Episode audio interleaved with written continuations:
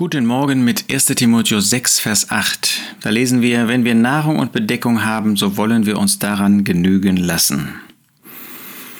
Das ist ja ein Wort, was wirklich herausfordernd ist für eine Gesellschaft, in der wir in Deutschland leben. Der Apostel Paulus hatte davon gesprochen in Vers 6, 1 Timotheus 6, Vers 6, die Gottseligkeit mit Genügsamkeit ist ein großer Gewinn. Wir sollen eben nicht den Glauben benutzen, um irgendwie daraus noch Gewinn zu erzielen. Wir haben nichts in die Welt hineingebracht, so ist es offenbar, dass wir auch nichts hinausbringen können.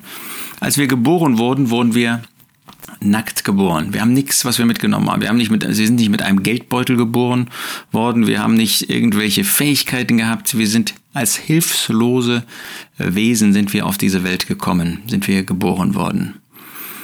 Und wenn wir wissen, dass wir so geboren worden sind, dann fügt der Apostel Paulus hinzu und genauso wird es uns gehen, falls wir sterben müssen. Wenn der Herr Jesus nicht heute kommt, dann werden einige von uns weiter heimgehen müssen, werden sterben müssen. Und was nehmen wir mit hinaus? Gar nichts. Nichts von all diesem Materiellen.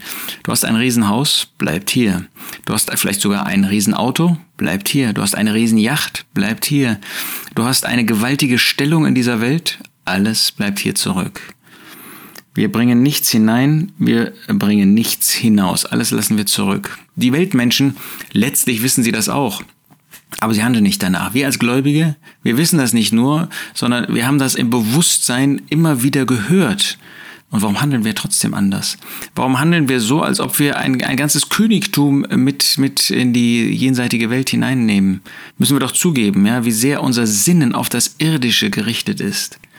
Und jetzt fügt der Apostel hinzu, wenn wir Nahrung und Bedeckung haben. Ob du die Bedeckung auf Kleidung oder auf das Dach über dem Kopf nimmst, äh, beziehst, wenn wir das haben, wollen wir uns daran genügen lassen und wollen nicht nach mehr streben.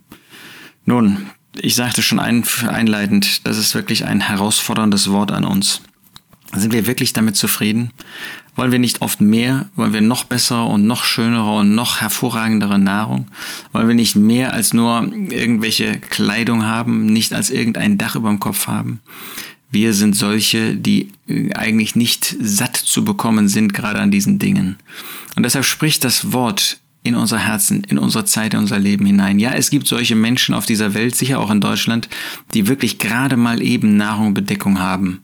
Ich spreche nicht von solchen, die selber daran schuld sind, sondern ich spreche von solchen, die nichts dafür können, vielleicht vom Ehepartner verlassen worden sind oder, oder, oder. Aber wir, wir wollen uns an Nahrung und Bedeckung genügen lassen. Wenn wir Nahrung und Bedeckung haben, so wollen wir uns daran genügen lassen. Oder?